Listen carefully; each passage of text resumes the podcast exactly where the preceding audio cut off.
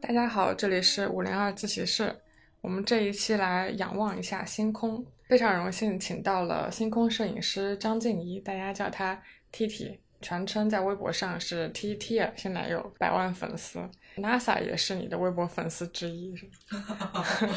打打个招呼，我跟大家打个招呼。 Hello，大家好，我是 T T，我记得你有三次登上了 NASA 的四次哦，四次刷新了你的那个星空摄影的照片儿是吧？嗯登上他们的网站对是哪几张啊？银河，银河，银河，还有一张极光。啊、嗯就最引起舆论反响那张极光是吧？对对对对对，就一会儿可以说说。好，然后还有一位是我们的李元静，他是业余天文爱好者，现在在造火箭的国企做财务。 Hello，大家好，我叫袁静，非常开心可以跟 T T 一起来聊一下关于星空的一些故事。接着刚才说的那个引起舆论反响的那张极光的照片，嗯，先给大家打个热身，聊一聊这张照片。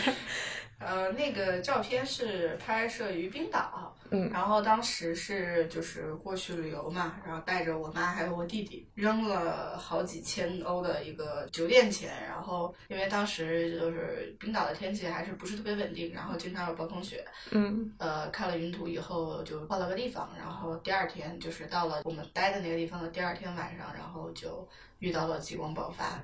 嗯，你们是特意找这个极光爆发期去的吗？不是，我们看极光应该是根据太阳的一个活动周期，因为它跟就是我们地球的一个大气没有特别大的一个关系，就是只有太阳活动了，它喷出的这些太阳风啊，带有一些带电的粒子，然后嗯呢，它撞到地球大气，因为地磁的这个关系，然后被带到地球两极和大气中的不同的原子啊。结合，然后激发出了一些发光的现象。只有在太阳比较活跃的时候，然后它才会有一些比较大的这种极爆光发啊的活动。等于说太阳打了个喷嚏，然后就是喷嚏越多，它其实带电的粒子越多，然后它和大气激发的越多。对，然后你那张照片应该是很剧烈的一次爆发，因为重点是我拍的那张照片比较神奇的一点是，就是它是在一个瓶颈期，因为太阳的活动周期大概在十一年左右，然后我哦们这个正好是一九年年初，它应该是处于一个瓶颈期。万万没有想到，它就突然的就那天晚上就爆起来了。嗯，嗯，那张照片就拍的，大家称呼它像一条龙的形状，嗯嗯很壮观。大家可以有兴趣网上搜一搜。所以你们最近一次再去拍摄这种星空的照片是什么时候？啊我最近一次拍摄，我最近没怎么拍星星，我这一年都在追火箭，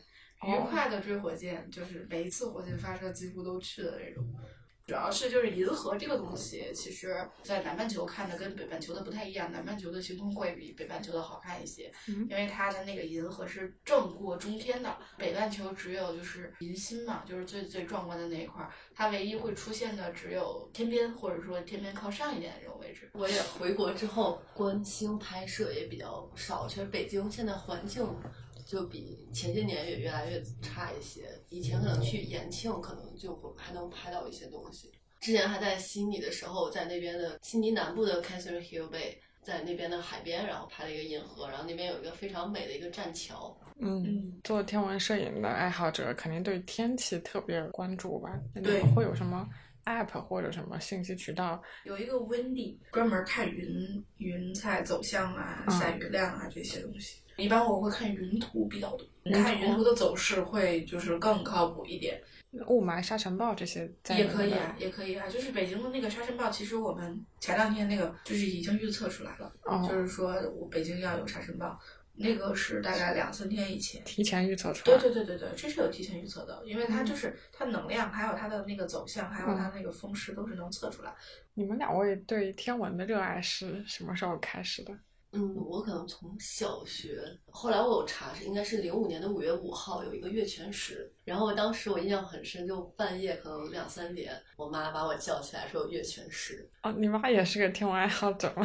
我妈好像她当年她上中学的时候赶上了哈雷彗星回归，哦然后他们当时学校有组织了这个组织大家活动就是对，看哈雷彗星你妈哪年的？啊，我妈六九年的，哦，那你好厉害！就是八十年代，然后有这种观测的还是挺少的，因为对啊中国的天文的这种小学发展在零八年以后才刚刚起来的。他们中学哇就哦他是们中学好厉害就有天津的，就就算比较好的中哦学，对对对对。然后你然后观测了那次日全食，月全食，月全食对，零五年。然后当时学校科学课老师也会讲一些，会让我们每天会记录月相，然后画哦图。后来上了中学，就我们中学也有天文社团，跟着社团出去看流星雨这种。 我也是小学的时候，然后参加天文小组，也是奥赛党出身，我们都是科班出身。 虽然我可能理科比较从差中小学开始。哦，我看到你还有一个在微博上还是别的采访中说的，小时候你喜欢亮晶晶的东西，对啊所以就喜喜欢欢讲玻璃星空片儿。嗯，不灵不灵，不灵不灵，有一句话我觉得说得特好，就是星空摄影是把一颗亮闪闪的星星呃关进一个相机这个小盒子里。嗯，对，就喜欢攒嘛。你们所认识的星空摄影师是一个什么样的职业？一个风餐露宿，也不是很浪漫的职业。 基本上小妹子到了就崩溃了，基本上就是带朋友去的话，他们可能去了一次之后就就不想会再去去二第二次了。 比如说呢，我们在澳洲嘛，我也在澳洲嘛，基本上去的那些地方都没有信号，就是微信号。对你像二二二十一世纪没有信号的时代，简直就是嗯，就那你们怎么打发时间呢？呃数羊。数星星， 还会遇到一些阴天的情况，然后真的就是哇，这一晚上我在干嘛？我是谁？嗯，嗯，然后吃的也不是很好，因为你要到一些就是没有光污染的那种它暗夜很好的这种地方，嗯嗯，呃，然后去这种地方的话，你就要就跑远离很城市。对，远离城市，然后那个种地方也没有好吃的。啊所以天文摄影家都是户外生存专家。 基本上出去都会有什么帐篷、防潮垫、睡袋。对，这些都会有。就你要到，假如说你要去徒步，嗯我我也要去拍一个垭口，或者说我要去拍一个雪山，那我肯定要会这个东西。嗯，我买了买了，在家先装，装完了我先研究明白了，然后我再带过去。像极光那种，东西，你要熬一晚上等着它什么时候最明显。呃，不，极光和和星星不太一样。拍星星的话呢，是因为它比较比较准确，就是大概你某一个时间，它其实相差不大，除非在某一些亮星或者说呃月全食啊这种东西，它会出现一些特殊天象，然后基本上它不会有特别大的变动在某一个时间段。七月份我要去看银河，那七月份就有银河看，嗯它是这么个状态。但是你拍拍极光的话就不一样，因为你永远不知道极光下一秒会出现成什么样子，嗯所以你也不知道它会到底会不会爆发。所以就是极光这个东西，就是你要等。但是极光有点像就是这种交响乐，它会有一个前奏，然嗯后它有完前奏，它会有一个高潮，但是它一般就是高潮后面它就会有一个就是后面尾声的对尾声。它那个尾声会一直持续，这是我自己总结的，就是我不能说就所有的极光都是这样，但是如果大的极光爆发，它一定会有这样的一个小小的规律，可能能量殆尽了，我觉得合理是合理。等于说它撞上来以后，它还是会消散的这种。嗯，对，嗯我是我是有这个感觉的，所以就是一般把它那个比较厉害的那一块儿，等过去后边的那个就扔台相机在外面，还拍什么拍什么吧。拍一个银河要多长时间？三十秒，三分多三钟嗯三十秒一张，然差后不多广角三十秒一对张广角的话，大概在八张到九张左右。如果你是那种中焦段的话，可能就时间长一点，嗯就五五六分钟吧。但是极光的话，就是一秒一张，一秒一张，嗯因为它随时在动，就是每一秒和每一秒都不太一样，就是没有任何一张极光照片是一样的。有的时候就它会像音符一样在那儿跳啊跳啊跳啊跳啊，就是它在一一条道儿上跳，还挺漂亮的。嗯但是你要看多了，确实有点审美疲劳。北欧人他们认为，就是有很多就是亡灵啊这些东西，反正会和他们哦结合在一起。嗯，这个很有意思啊。对，他们是维京人，他们就觉得就是呃逝去的人在过河，然后这是他们的灵魂升天的一种方式。嗯，还有说什么可能狐狸的尾巴着火了，甩到了天上，反正有一哦个是这么说的，对。好浪漫啊，这个对说对法对。对对，但是最浪漫的，我觉得是地球在保护人类那个那个说法最浪漫，但也是最科学的。磁场在保护人类，我记得有个说法是，那个《流浪地球》里面嗯它的一个 bug，、那个地球如果不动了，最大的一个问题就是它没有那个磁场，没有大气，没办法保护生存在上面的人，没有磁场那就被 biu biu biu 了。对那个太阳辐射。对对对对对对，因为没有大气了。袁静，嗯你有听说过什么星空摄影爱好者比较奇特的追星摄影的经历吗？或者你们俩身边认识的人最对对疯对狂的那种是什么去样？智利，嗯感觉他们那次追日全食也也还好吧，去的人还挺多的。对他们连南极都要去啊。他们包船去南极开始绝食，嗯，但还好，大家都会根据自己的能力和自己的时间来还。上 Steve 的老师，果壳老 Steve 老师，他之前有列过一个未来一百年他要追的所有日全食，他有规划好路线，然后有的在西澳，然后他具体去哪里哪个方就面是把要。自己的时间规划好，尽量都能赶上。就对对对对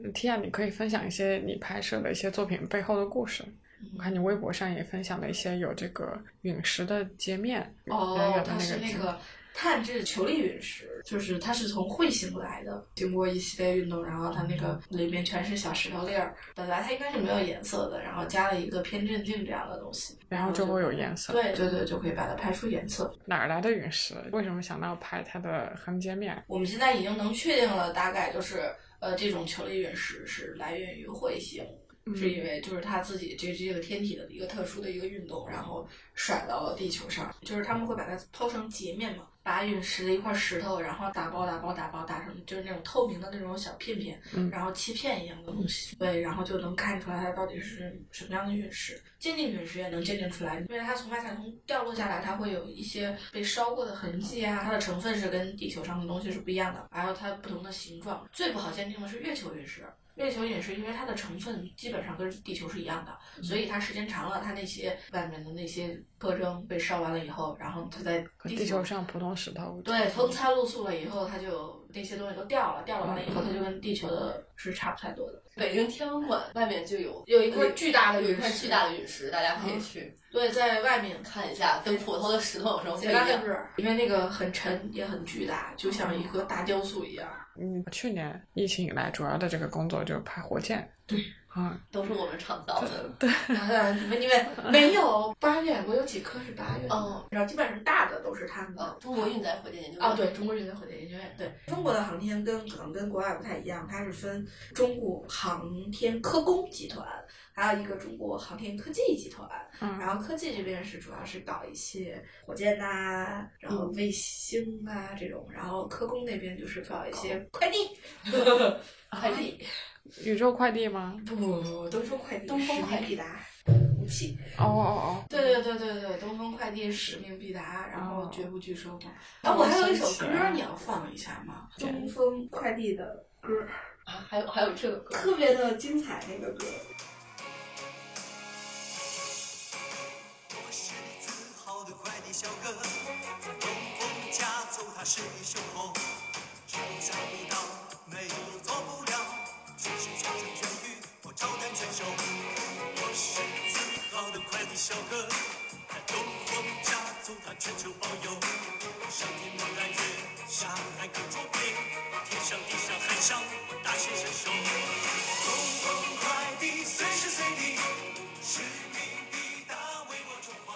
其实今年是一个航天，呃，去年就是一个航天大年，然后今年嗯又是一个航天哦，大因为年。发射火箭多。发了很多是新型号，对，发很多新信号，然后很多复飞发的特别多，因为现在就是有这种外太空的这种竞争嘛。你发的卫星越多，你占的轨道越多，其实就是现在就是外太空已经是一个较饱和的激一个烈竞争状的态，对对对对对对，一个太空竞争的这样的一个卫星竞争。嗯，然后我们也要做做我们自己的空间站，空间站对，嗯然后火星探测，去年一个天问干火星去了，一个嫦娥五号最后收官嘛。公众的感知也蛮强烈的，比如说对拍摄的火星的清晰图片。对对对对对，嗯这次呃火星的那个是要绕落巡，月球的那个是绕落回。已经就取回土壤了嘛，对对对对对对，月壤。月壤、嗯嗯发上去再发回来，然后火星的那个是落在地上，然后有火星车，嗯，但是还没落呢，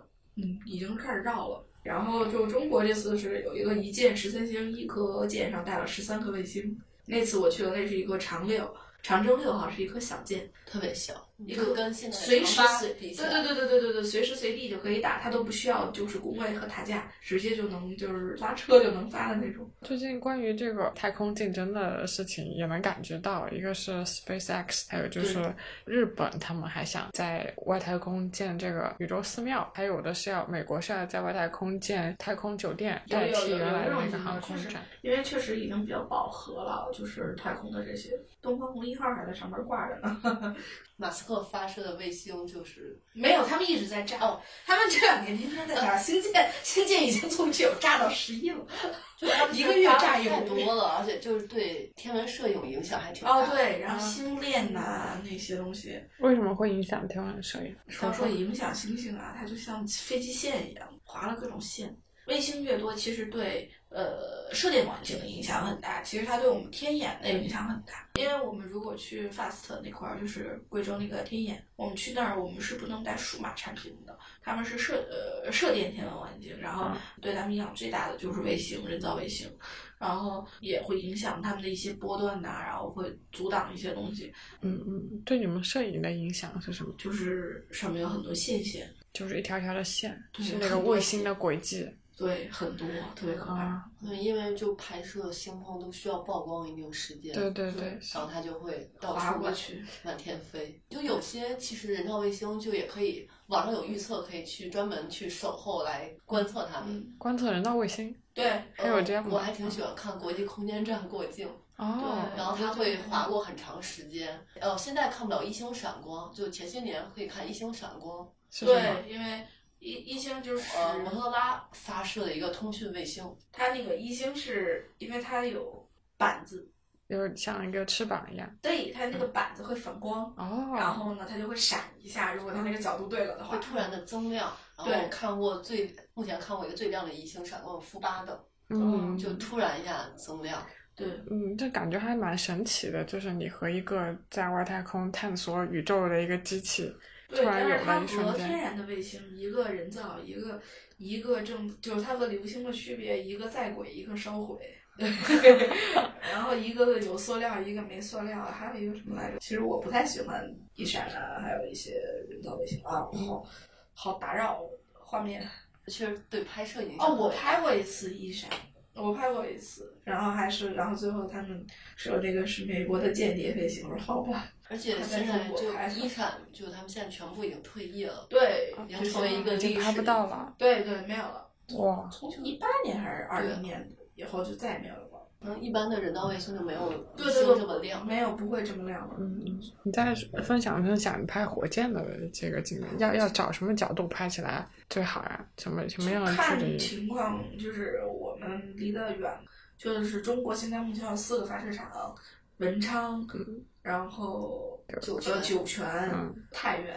西昌四个、嗯四个发射场。文昌那个基本上大众都一般都能可以提前看，因嗯为它会封路，然后像太原那边级别比较高，所以哦不是所有人都能看。基本上去看了也不能拍的那种。哦呃，然后酒泉那边就是载人航天啊，还有八院的街长四饼，可能大家公众如果要想去看火基箭本发上射，就是文昌，还是去文昌嗯就比较方便。现在而且文昌文昌是就是一个是就是它都是大火箭，嗯也好看，然后又是无毒无害，全是氢氧。然后哦尾翼尾那个火苗也都特别好看，基本上酒泉那些都是片儿假景，就是一些有毒的，有毒的嗯对。然后它那个东西吧，又呃好看是好看，但是颜色比较淡。我喜欢文昌的箭，因为文昌的箭都很漂亮，嗯，而且个儿都大，你在现场观看一个火箭发射是什么样的感受吗？轰嗯隆隆隆描隆描隆，嗯每述次描述我每次都很激动人心，反正我看的每次都是，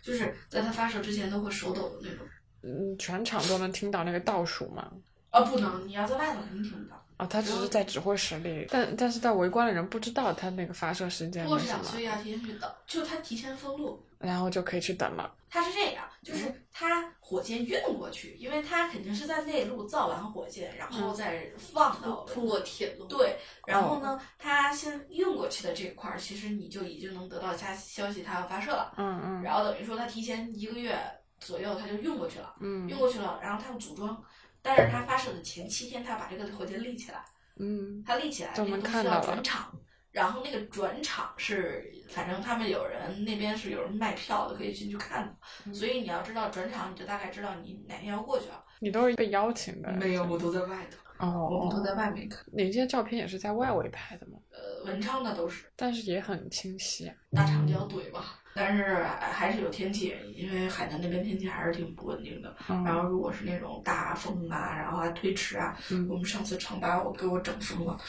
长八的那次，我是又又推迟，我又把脚崴了，然后又不知道他什么时候发，嗯然后在那儿说啊，那多等两天吧，然后三天四天没睡觉，因为你不知道他什么时候发呀。它是就是它在一个罩子里面，它要在发球之前，它再往里灌灌灌突加然注，嗯，加热量，对，它加注的时候它会冒烟儿，它就会往出就是排各种的烟。嗯然后它前一天我们去长八那天晚上，它本来可能是第二天早上起来发，然后它夜里头就已经开始加注了，然后它风太大，它就停止加注了。它停了，完了以后我们就一直在那儿等，然后等了两天，然后它它那个门儿会打开火，它那箭个的门火儿箭是在一个架子里面，嗯就我们最基础它不让它倒了嘛，嗯嗯，然后呢，它是在一个工位，它在它自己的工位里面，然后那个架子有几个门儿，然后它嗯每一个门儿都会打开，嗯就是它会基本上慢慢打开。然后呢，你打开第一个门儿就百分之八十，反正证明它要发射了呗，然后你就等就好了。袁静，你在造火箭的国企，你看过火箭发射吗？我没有看见过火箭发射，但有去过我们那边火箭的总装车间嗯参观，就当时有点像是一个让大家要学习航天精神，然后会让我我们就厂里的各个单位大家都去参观一下车间。我们那边那有你能专门，看发射吗？嗯，级别没有到，哦，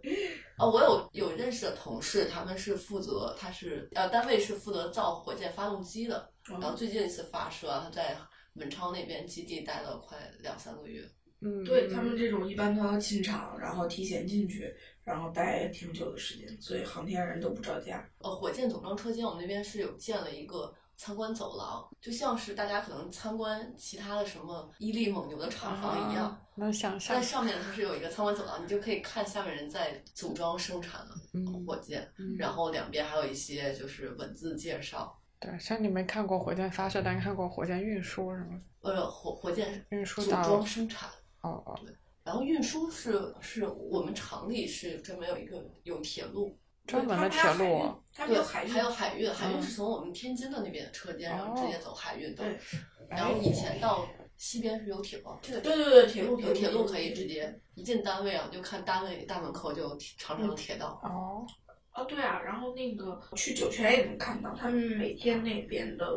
人还会一直走走那个铁路去啊，去检检修一下什东么风的航。天城那边是有铁路的。所以这个铁路是和大家日常客运的铁路是两个系统，是吗完全对，应该是两个系统。然后像我们为什么会在海南建发射场，是因为它靠近赤道，嗯然后呢，它就能把那个火箭抛上去，就可以抛一些大众火箭、重型的运载的这种大型火箭，是可嗯以那边又省燃料。然后最开始其实也是因为八十年代嗯嘛，然后那个有一些竞争的关系，所以当时不太敢建在海南，因为海南是比较靠外了。嗯然后当时就把一些发射场都建在了太原呐、这些，还有西昌和那哪儿这些地方。你的摄影经历里面还有没有那种让你自己印象特深刻的一些瞬间啊，或者是遇到了一些艰难险阻的这种经历？基本上艰难险阻就是冬天在北半球拍照。啊，哦，真的是零下太冷三十度，太冷了，冷的妈都不三十认识度。就是我有个朋友，然后他就是让我印象最深刻，就是他竟然跟我拿着一个小冰柱。我们那天在通辽拍嗯拍流星雨，然后他拿着小冰柱说：“T T，你看我，你猜这是什么？”我说：“为什么你有冰块？”他说：“我的鼻涕冻成了冰块。”我当时啊，他说：“我是说你恶心的，还是说你恶心的。”啊，然后他就是 特别特别特别特别严肃的跟我说：“T T，你看这是什么？”我说：“这是什么？”他说：“我的鼻涕冻成了冰块。”鼻涕就流这么多吗？啊，真的你会流的，你哪会不自觉的流鼻涕，然后它好恶心它它你们它想体验一下？嗯，不，不它带着真的会冻上，然后我当时啊。啊，然后我就护好我的鼻子。那有没有那种你拍了一瞬间觉得哦哇，这张照片绝了，就是很啊成，功？彗星。然后因为我当时去的雾灵山拍照，然后哇，这张照片绝了，因为当时就是那个彗星在雾蒙蒙的一个、嗯一个情况下拍了一张。雾灵山，雾灵山在北京和河北的交界就处，哦离得还挺近的，对，嗯，原来北京郊区也能拍出好的能照能能片。应该就那边有个兴隆的天文对台，对对对对对，兴隆天文台。嗯，国家天文台兴隆站最嗯大的光学望远镜拉姆斯特，拉德斯，然后那边也可以公众参观。我是原来跟着学校社团，大学的时候去参观，就大家可以提前很，在那边有哦嗯预约科吧普部好像对，有预约。 OK，是我们天文摄影里面比较难得的两种照片，一类是你刚刚说的有雾那种美学上或者它的时机上比较难得的，还有一种是偶然拍到一个它有呃科研价值的那种。科研价值的也有，有一些就是夜光云、一些气象，呃，一些气灰，然后一些闪电，就嗯这种特殊的一些天文天象，还是有一些科研价值的。也有人会拍到这些东西，就像有一个姑娘叫菲比幸福，她拍到了一个特别壮观的闪电、巨大喷流，基本上就她一个人拍过的啊。现在有大概两三个人，可能全世界可能十个人都不到的人才拍过这个东西，拍的贼拉清晰。这就是摄影的魅力啊！对嗯，不管是分天文还是别的领域，对我它觉得就是，反正总会吸引你去追嘛。你要去追流星雨，它每次流星的样子都不一样。是的，还有各种颜色，对你花这个时间在里面，就可能总有一天给你一个回馈，就是一嗯个绝无仅有的东西就出现。对，这个也是会吸引你一直去做这件事情的一个动力嘛。也不是吧，就是我甚至就觉得这个东西对我来说挺好的，然后我觉得挺好看的。你们两位现在往回看，会觉得对天文的这个爱好，对你们的日常生活或者你们看待日常生活里一些琐事的这种态度啊，什么都会有影响吗？你比方说天气特别好的时候，可能尤其在北京，现在光污染很严重，我觉 得它有满足感， 对，就这种就是它会给你带来满足感，就是就是后来你把它当成一个职业的时候，它会让你觉得特别开心，就看到它晴天了，我的天，那么哦，我是那种可能我现在比较懒，然后拍的东西也少，嗯但是当北来一个大西北风，把天吹得特别晴，然后就在北京的市中心，你抬头，可能你就在鼓楼，然后抬头就能看整个冬季星空，嗯，然后就觉得哇，感觉就是活着就特别美好，呃然后有时候又能抬头又能看到一些很有意思，比方说像金木和月这种笑脸，就嗯它是其实平时日常大家还也能看到一一些些很有意思的，一般原来人不会去关注，但是我们如果关注多了的话，它突然出现了，嗯就是像在北京这种地方，你就会有一种幸福感。这个是会有一个就是额外的这种奖额赏外奖励，对。嗯但是基本上我还好，基本上你要说我现在看星星让我有幸福感，还是没啥幸福感，因为我觉得就是北半球的星空没有南半球的幸福感强烈。对，对北半球呃南南半球的银河就颜色感觉特别丰富。哦，对，它太棒哦了，就是颜色都能看到，就是淡淡的黄的那种颜色，整个嗯就是没有任何的光污染，然后整个看天都看得特别的爽，就跟我小时候第一次看星星，其实我小时候第一次看星星在内蒙看的，然后那个时候就满天都是星星，没有一点光污染，因嗯为我当时是去了一个牧民的家里面，我要坐着那种面包车翻山越岭才能到达那个牧民家里面，就是翻了三个多小时，然后进去以后根本没有任何光污染这个地方，然嗯，后那个地方也不通电，我去第一次看到银河的时候是在小中店，就是在去香格里拉路上，哦，云南藏区那一块儿也是没有光污染，嗯因为晚上大家也很早就熄灯了睡觉了，然后你躺在外面的那个草地上，就看见头顶那一片星空，是我二十年里都没有见过的，嗯，确实很好看，还是第一次去看银河的时候是最震撼的，就是嗯就是是你的无限畅想里面有你的，对对对对，觉得第一次和这么多星星、这么多其他的恒星打照面，都不是恒星，不我是第一次都不懂这个，然后嗯当时就我天哪，还能有这种天儿，然后当时就被震惊了一下，因为当时年纪也小，也没有一个什么意识。但是当时就知道哦，这个东西是星星，然后这个东西叫天文，嗯然后当时也没有月亮，然后就整个就是星星很壮观，很壮观。正好说到，就如果你是一个没有那么专业的天文爱好者，你只是一个城市里生活的普通人，在你的日常生活中有什么机会、有什么途径可以去接触这些离星星更近一点儿？北京天文馆，我也强烈安利，我大概小时候大概可能去了十来次，嗯，就是那边你可以有球幕电影，他会给你介绍四季星空，嗯然后就感觉整个星空就会离自己特别近，然后再环绕，嗯，然后也会有一些。就是里面有场馆参观，可以教一些天文的基础的科普知识，就非常适合小朋友入门。当你有了兴趣之后，然后他们也会有一些更多的活动去然后其他我觉得，呃，入门的话，现在就是互联网发达有很多渠道，嗯可以手机上不不用像以前大家就都举着什么活动星图、全天星图，就手机上可以安装星空的软件。嗯，你刚才说在城市里也可以观测到一些天文现象，有啊，金木合月，嗯就是月亮其实是一个很容易观测的一个天文的东西，然后还有太阳，其实太阳每天就是它的位置都是不一样的。呃，具体的如果说要在城市里观测，一般就是亮星或者说一些大的星座，然后呢可以让大家看得比较清楚。嗯，现在还算春季，春季，那春季的星空美马上就有月月食了，五月份就有月食了，五月二十六号。在北京也能看到。对对，主要是晴天可以看到月亮。对对对对，找一个城市随意都行，金木和月儿是指指什么样的一个？就是月亮还有金星、木星离得比较近，然后呢，他们就会三星说就三有一个颗笑脸儿，有的时候会运行成一个笑看脸。月亮，它大概跟金星、木星什么一个方位的？对，嗯嗯嗯，就有些亮星，其实大家平时如果要天气好，还是挺像冬季星空可以看，就是嗯东大三角、猎户座、呃有没有天狼星这些。那城市里面有没有一些这种兴趣小组织啊？大家一起去追星或者去参加一些关心的活动？有什么观星组织？就其实像基本上就是当地的都会有一些科普机构，比方像我我家天津的，天津那边有天津市天文学会，嗯，他们会北京有北斗巡天会、什么学星会什么的，但嗯，是一般这种怎么说呢？民间小组织，民间小组织一组织起来，就说实话，我不是特别喜欢。